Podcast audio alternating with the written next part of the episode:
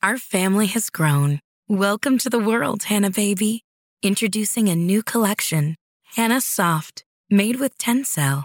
It's so breathable, with stretchy comfort for all of baby's first moments. And it's cool and gentle on their skin all year round.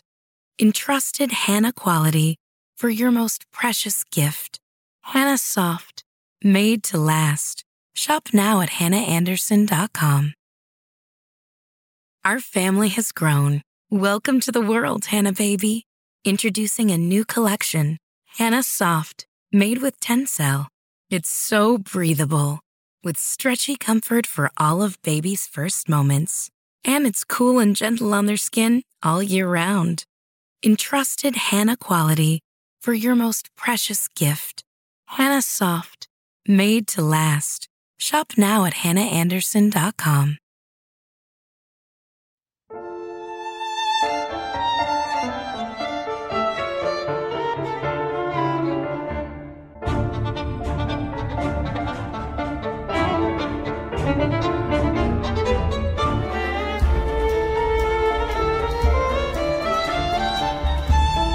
Ana Karenina, de Lev Talstov.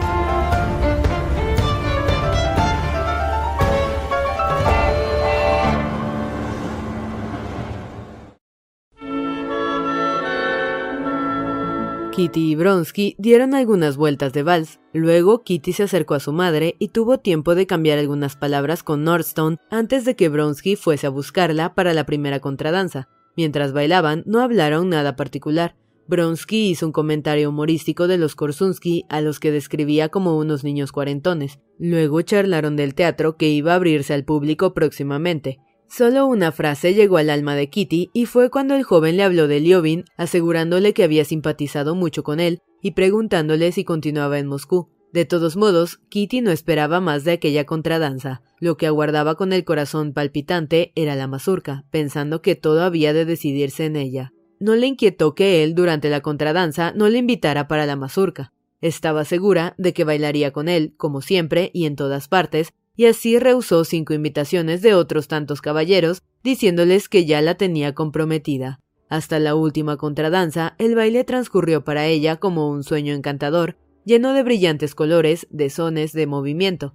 Danzó sin interrupción, menos cuando se sentía cansada, y rogaba que la dejasen descansar. Durante la última contradanza, con uno de aquellos jóvenes que tanto la aburrían, pero con los que no podía negarse a bailar, se encontró frente a frente con Ana y Bronsky. No había visto a Ana desde el principio del baile y ahora le pareció otra vez nueva e inesperada. La veía con aquel punto de excitación que conocía también, producida por el éxito. Ana estaba ebria del licor del entusiasmo. Kitty lo veía en el fuego que al bailar se encendía en sus ojos, en su sonrisa feliz y alegre, que rasgaba ligeramente su boca, en la gracia, la seguridad y la ligereza de sus movimientos. ¿Por qué estar así? se preguntaba Kitty por la admiración general que despierta o por la de uno solo, y sin escuchar al joven que trataba en vano de reanudar la conversación interrumpida, y obedeciendo maquinalmente a los gritos alegremente imperiosos de Kursunsky a los que bailaban, ahora en Grand Hunt, en Shane, Kitty observaba a la pareja cada vez con el corazón más inquieto. No, Ana no se siente animada por la admiración en general, sino por la de uno. ¿Es posible que sea por la de él? Cada vez que Bronsky hablaba con Ana, los ojos de ésta brillaban y una sonrisa feliz se dibujaba en sus labios. Parecía como si se esforzara en reprimir aquellas señales de alegría y como si ellas aparecieran en su rostro contra su voluntad. Kitty se preguntó qué sentiría él y al mirarle quedó horrorizada. Los sentimientos del rostro de Ana se reflejaban en el de Bronsky. ¿Qué había sido de su aspecto tranquilo y seguro y de la despreocupada serenidad de su semblante?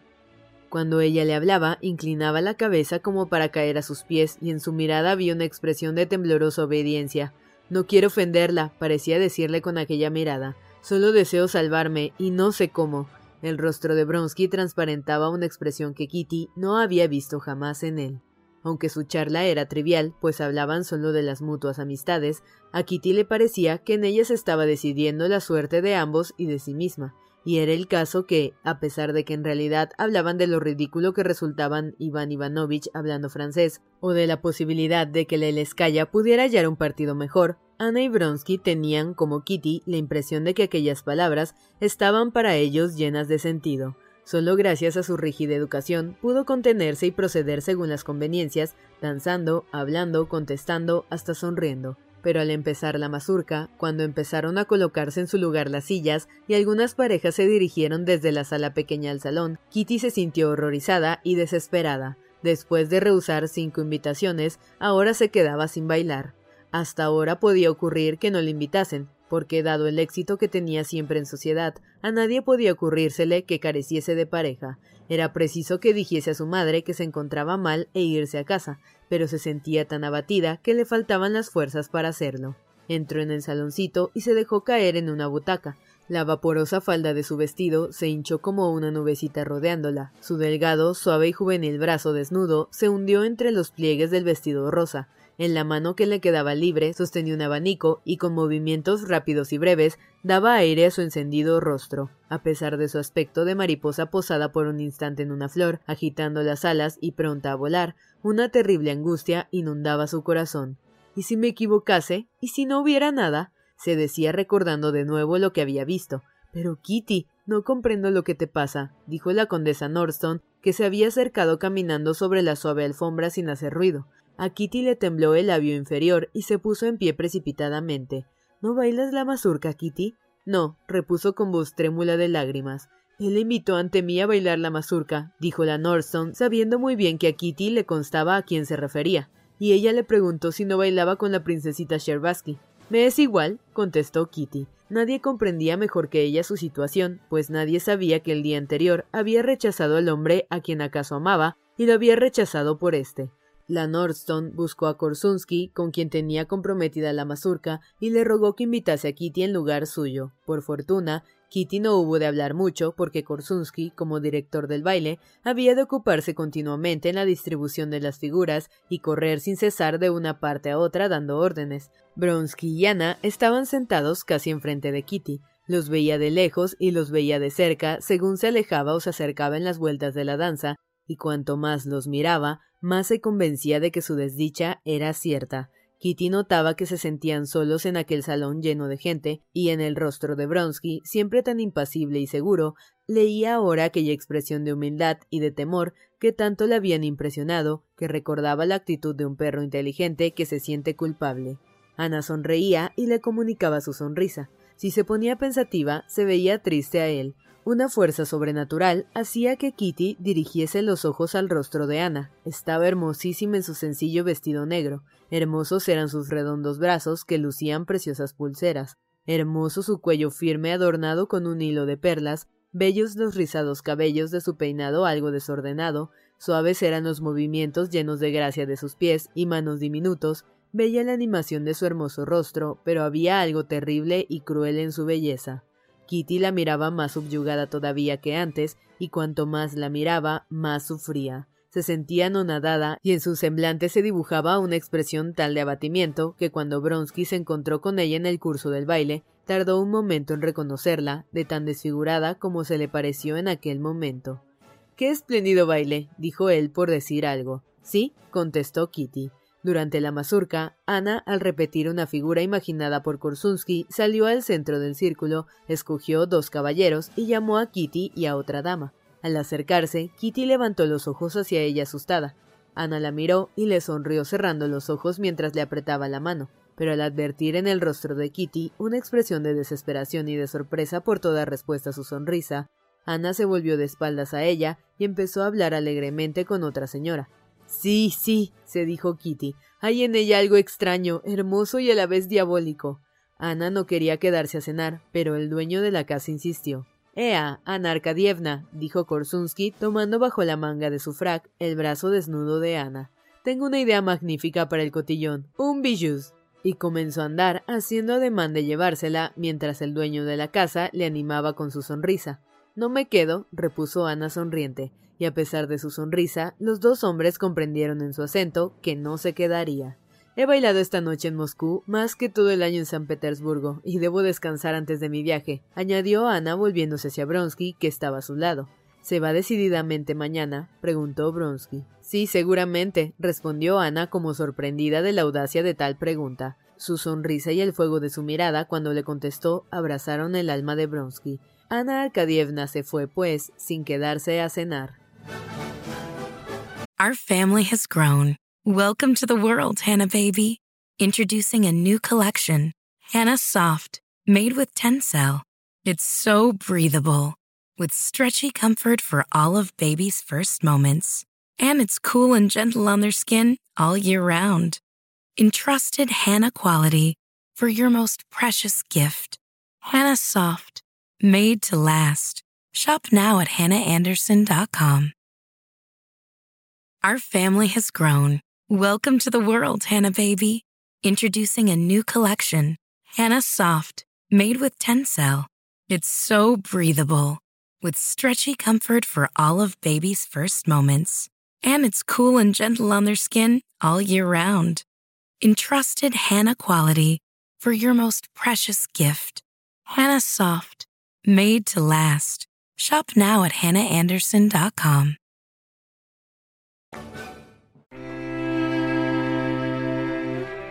Sin duda hay en mí algo repugnante, algo que repele a la gente, pensaba Liobin al salir de casa de los Sherbaski y dirigirse a la de su hermano. No sirvo para convivir en sociedad. Dicen que esto es orgullo, pero no soy orgulloso. Si lo fuera, no me habría puesto en la situación en que me he puesto. Imaginó a Bronsky dichoso, inteligente, benévolo y con toda seguridad, sin haberse encontrado jamás en una situación como la suya de esta noche.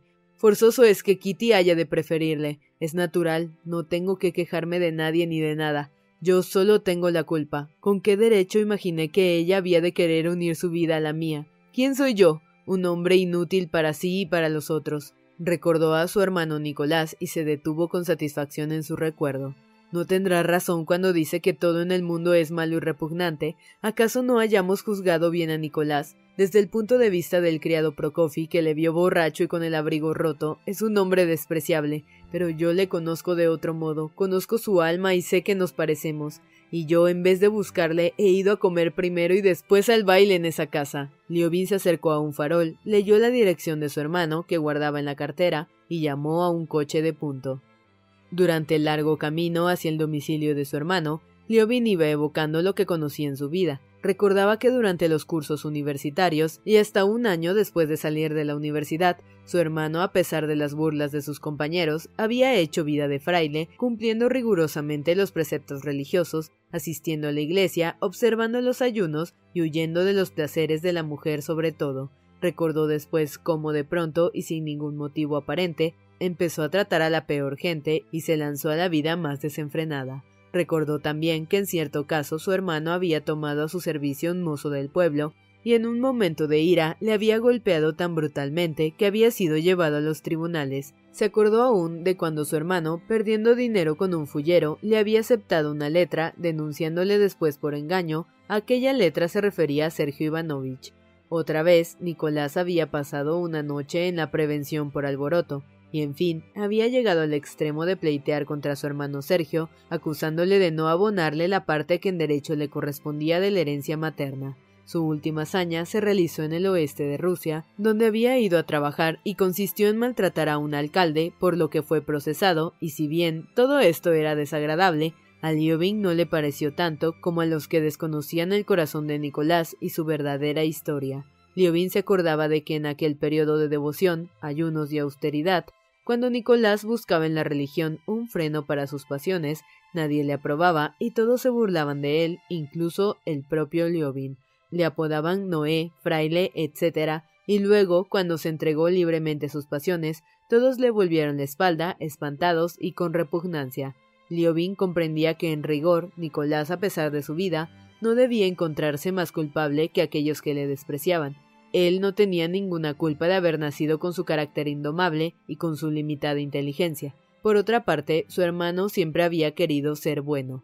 Le hablaré con el corazón en la mano, le demostraré que le quiero y le comprendo, y le obligaré a descubrirme su alma, decidió Liobin cuando ya cerca de las once llegaba a la fonda que le indicaran. Arriba, los números doce y trece, dijo el conserje contestando a la pregunta de Liobin. ¿Está? Creo que sí, la puerta de la habitación número 12 se hallaba entornada y por ella salía un rayo de luz y un espeso humo de tabaco malo. Sonaba una voz desconocida para Liobin y al lado de ella reconoció la tosecilla peculiar de su hermano. Al entrar Liobin, el desconocido decía, todo depende de la inteligencia y prudencia con que se lleve el asunto. Constantino Liobin, desde la puerta, divisó un joven con el cabello espeso y enmarañado, vestido con una podiopka. Una muchacha pecosa, con un vestido de lana sin cuello ni puños, estaba sentada en el diván. No se veía Nicolás, y Liobin sintió el corazón oprimido al pensar entre qué clase de gente vivía su hermano. Mientras se quitaba los chanclos, Liobin, cuya llegada no había notado nadie, oyó al individuo de la Podiovka hablando de una empresa a realizar. Que el diablo se lleve las clases privilegiadas, dijo la voz de Nicolás tras un carraspeo. Macha, pide algo de cenar y danos vino si queda, si no, envía a buscarlo. La mujer se levantó, salió del otro lado del tabique y vio a Liobin. Nicolás Dmitrievich, aquí hay un señor, dijo. ¿Por quién pregunta? exclamó la voz irritada de Nicolás. Soy yo, repuso Constantino Liobin, presentándose. ¿Quién es yo? repitió la voz de Nicolás con más irritación aún. Se le oyó levantarse precipitadamente y tropezar, y Liobin vio ante sí en la puerta la figura que le era tan conocida, la figura delgada y encorvada de su hermano, pero su aspecto salvaje, sucio y enfermizo, la expresión de sus grandes ojos asustados, le aterró. Nicolás estaba aún más delgado que cuando Liobin le viera la última vez tres años antes. Llevaba una levita que le estaba corta, con lo que sus brazos y muñecas parecían más largos aún, la cabellera se le había aclarado, sus labios estaban cubiertos por el mismo bigote recto, y la misma mirada extrañada de siempre se posaba en el que había entrado. Ah, eres tú, Costia, dijo al reconocer a su hermano. Sus ojos brillaron de alegría, pero a la vez miró al joven de la Podiovka e hizo un movimiento convulsivo con el cuello y cabeza, como si le apretasen la corbata, que Constantino conocía muy bien, y una expresión salvaje, dolorida, feroz, se pintó de repente en su rostro. Ya he escrito a Sergio diciéndole que no quiero nada con ustedes. ¿Qué deseas? ¿Qué desea usted? Se presentaba bien distinto a como Liobin le imaginara. Constantino olvidaba siempre la parte áspera y difícil de su carácter, la que hacía tan ingrato el tratarle. Solo ahora, al ver su rostro, al distinguir el movimiento convulsivo de su cabeza, lo recordó. No deseaba nada concreto, sino verte, dijo con timidez. Nicolás, algo suavizado, al parecer por la timidez de su hermano, movió los labios. Así que vienes por venir, pues entra y siéntate. ¿Quieres cenar? Trae tres raciones, macha. Ah, espera, ¿sabes quién es este señor? dijo indicando al joven de la Podiopka. Se trata de un hombre muy notable, el señor Krisky, amigo mío de Kiev, a quien persigue la policía porque no es un canalla, y según su costumbre, miró a todos los que estaban en la habitación.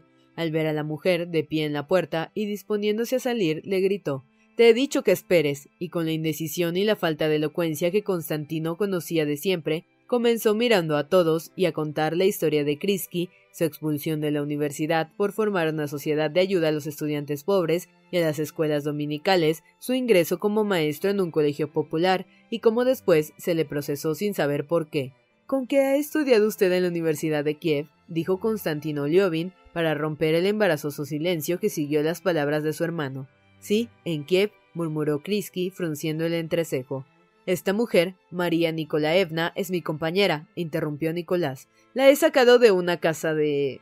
movió convulsivamente el cuello y agregó alzando la voz y arrugando el entrecejo. Pero la quiero y la respeto, y exijo que la respeten cuantos me tratan. Es como si fuera mi mujer. Lo mismo. Ahora ya sabes con quiénes te encuentras. Si te sientes rebajado, por la puerta se va uno con Dios. Y volvió a mirar interrogativamente a todos. No veo por qué he de sentirme rebajado. En ese caso, Macha, encarga tres raciones, vodka y vino. Espera. No, nada, nada. Ve.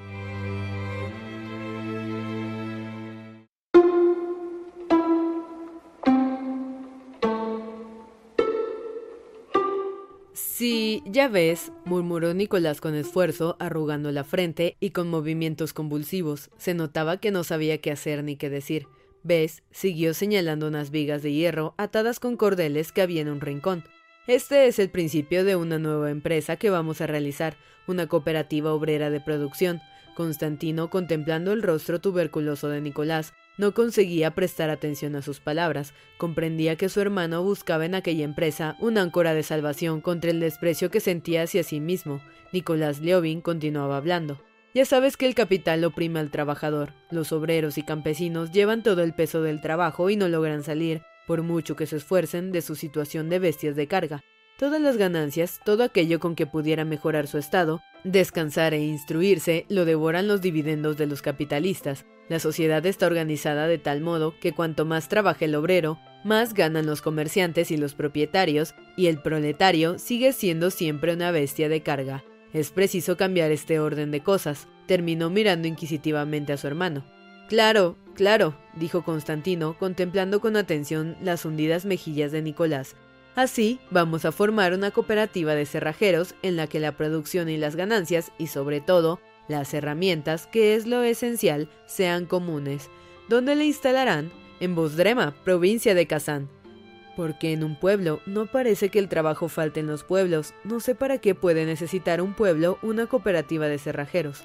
Es preciso hacerlo porque los aldeanos son ahora tan esclavos como antes, y lo que les degrada a ti y a Sergio es que quiera sacárseles de esa esclavitud, gruñó Nicolás irritado por la réplica. Constantino Liovin suspiró mientras miraba la sucia y destartalada habitación.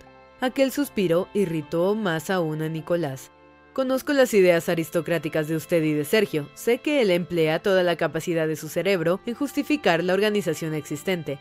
¿No es cierto? ¿Por qué me hablas de Sergio? preguntó sonriendo Liobin. ¿Por qué? Ahora lo verás, exclamó Nicolás al oír el nombre de su hermano.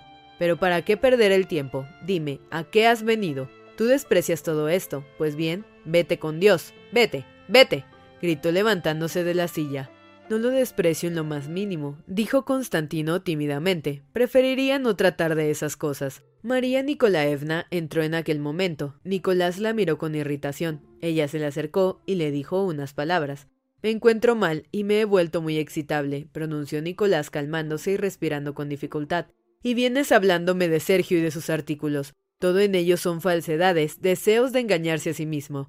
¿Qué puede decir la justicia a un hombre que no la conoce? ¿Ha leído usted su último artículo? preguntó a Krisky, sentándose otra vez a la mesa y separando los cigarrillos esparcidos sobre ella para dejar un espacio libre.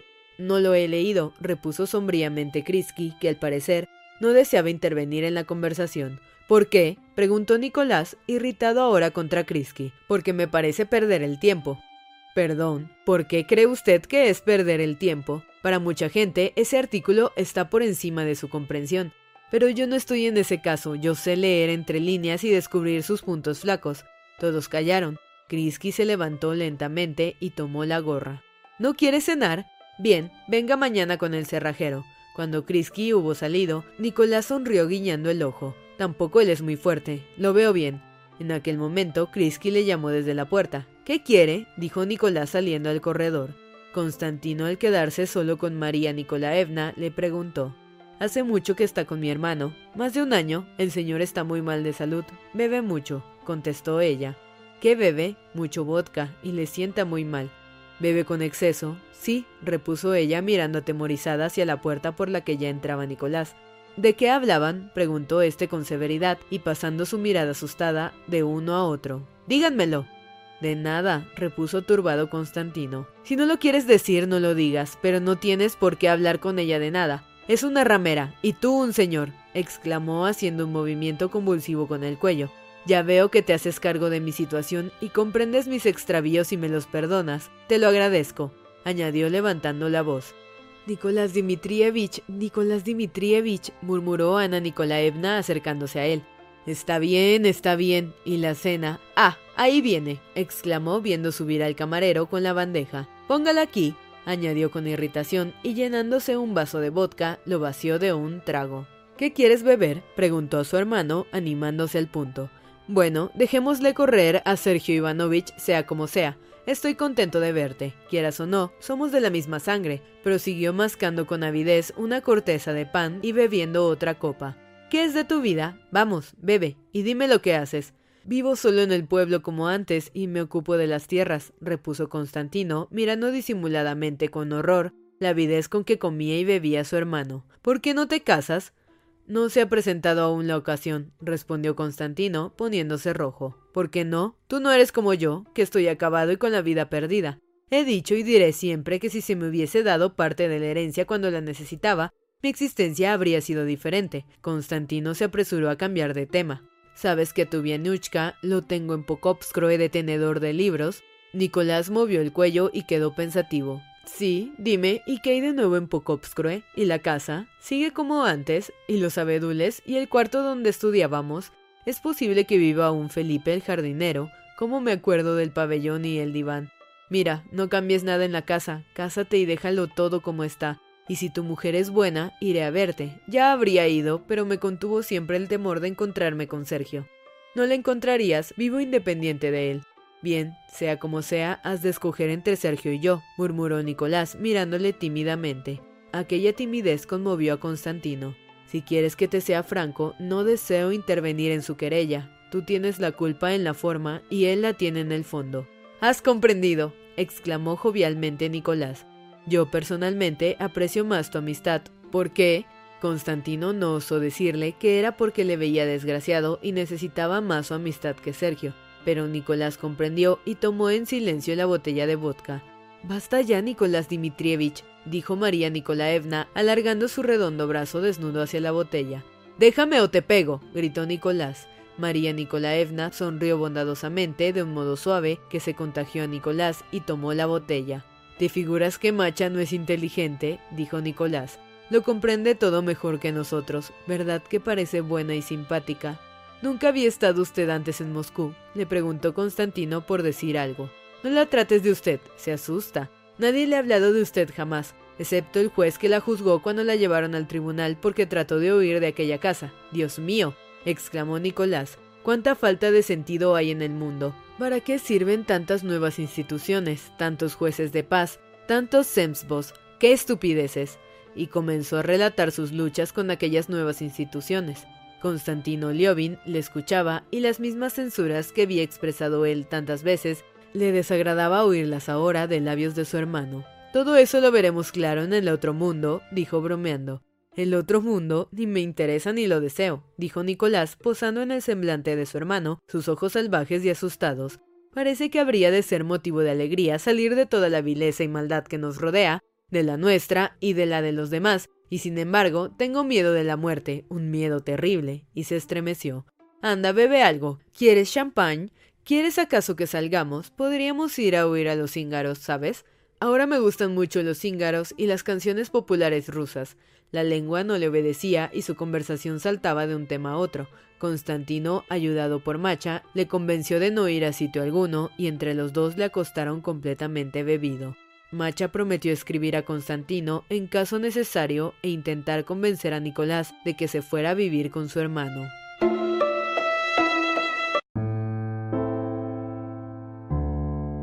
Constantino Liovin salió de Moscú por la mañana y llegó a su casa por la tarde.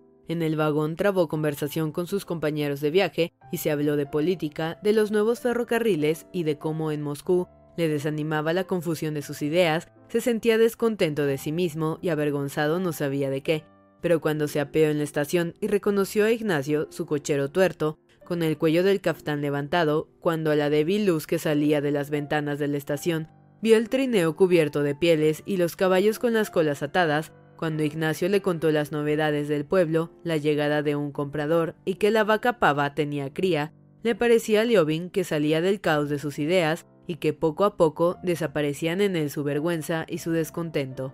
La sola vista de Ignacio y de sus caballos le había supuesto ya un alivio, y cuando se puso el tulup que le trajeron, cuando se vio acomodado en el trineo y los caballos comenzaron a trotar, pensó en las órdenes que debía dar a su llegada, examinó a uno de los corceles muy veloz, pero que comenzaba ya a perder fuerzas y que había sido en otro tiempo caballo de carreras en el Don y las cosas comenzaron a manifestarse a sus ojos bajo una nueva luz. Cesó entonces de desear ser otro, y satisfecho de sí mismo, solo deseó ser mejor. Decidió no pensar en la felicidad inasequible que le ofrecía su imposible matrimonio y concentrarse con la que le deparaba la realidad presente. Resistía a las malas pasiones como aquella que se apoderó de él el día en que decidió pedir la mano de Kitty. Se acordó pues de Nicolás y resolvió volver por él y estar pronto a ayudarle cuando lo necesitara, cosa que presentía para muy pronto. La conversación sobre el comunismo, sostenida con su hermano, del que Constantino había tratado muy ligeramente, ahora le hacía reflexionar. El cambio de las condiciones económicas presentes le parecía absurdo, pero comparando la pobreza del pueblo con su abundancia personal, resolvió trabajar más para sentirse más justo y permitirse todavía menos gustos superfluos aunque ya antes trabajaba bastante y vivía con gran sencillez. Y todo ello se le figuraba ahora tan fácil de hacer que todo el camino se lo pasó sumido en las más gratas meditaciones. Eran las nueve de la noche cuando llegó a su casa y se sentía animado por un sentimiento nuevo de la esperanza de una vida mejor. Una débil claridad salía de las ventanas de la habitación de Agafia Mikhailovna, la vieja haya que desempeñaba ahora el cargo de ama de llaves, y caía sobre la nieve de la explanada que se abría frente a la casa. Agafia, que no dormía aún, despertó a Kuzma, y éste, medio dormido y descalzo, corrió a la puerta. Lasca la perra salió también, derribando casi a Kuzma, y se precipitó hacia Liobin, frotándose contra sus piernas y con deseos de poner las patas sobre su pecho, sin atreverse a hacerlo. Qué pronto ha vuelto, padrecito, dijo Agafia Mijailovna. Me aburría, Agafia Mijailovna. Se está bien en casa ajena, pero mejor en la propia, contestó Levin pasando a su despacho. En el cuarto, a la débil luz de una bujía traída por la servidumbre, fueron surgiendo los detalles familiares. Las astas de ciervo, las estanterías llenas de libros, el espejo, la estufa con el ventilador hacía tiempo necesitado de arreglo, el diván del padre de Liobin, la inmensa mesa, sobre ella un libro abierto, el cenicero roto, un cuaderno escrito con notas de su mano. Al ver lo que le era tan conocido, Liobin dudó un momento de poder organizar su nueva vida como deseara mientras iba por el camino. Todo aquello parecía rodearle y decirle, no te alejarás de nosotros, seguirás siendo lo que eres, con tus dudas, con tu eterno descontento de ti mismo, con tus inútiles intentos de modificarte y tus caídas, con tu constante deseo de una imposible felicidad.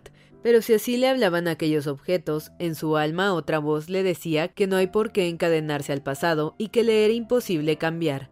Obedeciendo a esta voz, Liobin se acercó a un rincón donde tenía dos pesas de un pud cada una y comenzó a levantarlas, tratando de animarse con aquel ejercicio gimnástico. Tras la puerta sonaron pasos y Liobin dejó las pesas en el suelo precipitadamente. Entró el encargado y le dijo que gracias a Dios todo marchaba bien, pero que el alforfón se había quemado algo en la secadora nueva. La noticia le llenó de enojo. La nueva secadora había sido construida por él mismo. El encargado era enemigo de aquella innovación y ahora anunciaba con cierto aire de triunfo que el alforfón se había quemado. Mas Liobin estaba seguro de que el quemarse se debía a no haber tomado las precauciones que cien veces recomendara. Molesto, pues, reprendió con severidad al encargado. En cambio, había una buena noticia, la de la cría de la pava, la magnífica vaca comprada en la feria. Dame el tulip, Kuzma, y dijo al encargado. Traiga una linterna, quiero ver la cría. El establo de las vacas de selección estaba detrás de la casa.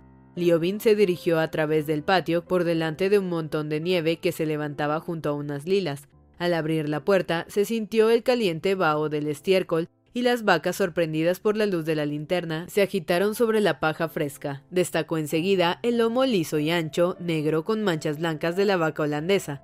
Berkut, el semental con el anillo en el belfo, estaba tumbado y pareció ir a incorporarse, pero cambió de opinión y se limitó a mugir profundamente dos veces cuando pasaron junto a él. La magnífica pava, grande como un hipopótamo, estaba vuelta de ancas, impidiendo ver a la becerra a la que olfateaba. Liobin examinó a la pava y enderezó a la ternera que tenía la piel con manchas blancas sobre sus débiles patas. La vaca inquieta mugió, pero calmándose cuando Liobin le acercó la cría, comenzó a lamerla con su áspera lengua.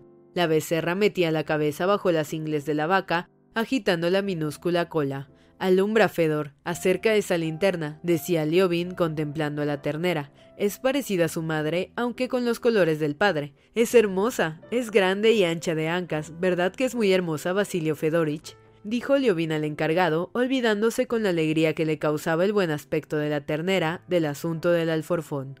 ¿Cómo podía ser de otro modo? repuso el hombre. Oh, y he de decirle también que Semen el mercader vino al día siguiente de marchar usted.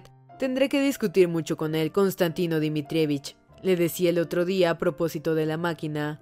Aquella alusión introdujo a Liobin en los pormenores de su economía, que era vasta y complicada. Pasó con el encargado al despacho y tras discutir con él y con Semen, se fue al salón.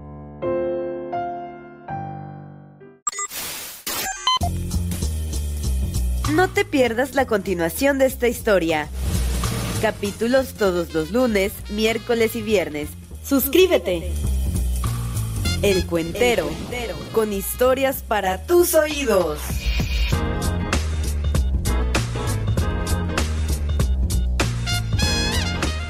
Our family has grown. Welcome to the world, Hannah Baby. Introducing a new collection, Hannah Soft, made with Tencel. It's so breathable, with stretchy comfort for all of baby's first moments. And it's cool and gentle on their skin all year round. Entrusted Hannah quality for your most precious gift. Hannah Soft, made to last. Shop now at hannahanderson.com. When you need mealtime inspiration, it's worth shopping Kroger, where you'll find over 30,000 mouthwatering choices that excite your inner foodie. And no matter what tasty choice you make, you'll enjoy our everyday low prices, plus extra ways to save, like digital coupons worth over $600 each week. You can also save up to $1 off per gallon at the pump with fuel points. More savings and more inspiring flavors make shopping Kroger worth it every time. Kroger, fresh for everyone. Fuel restrictions apply.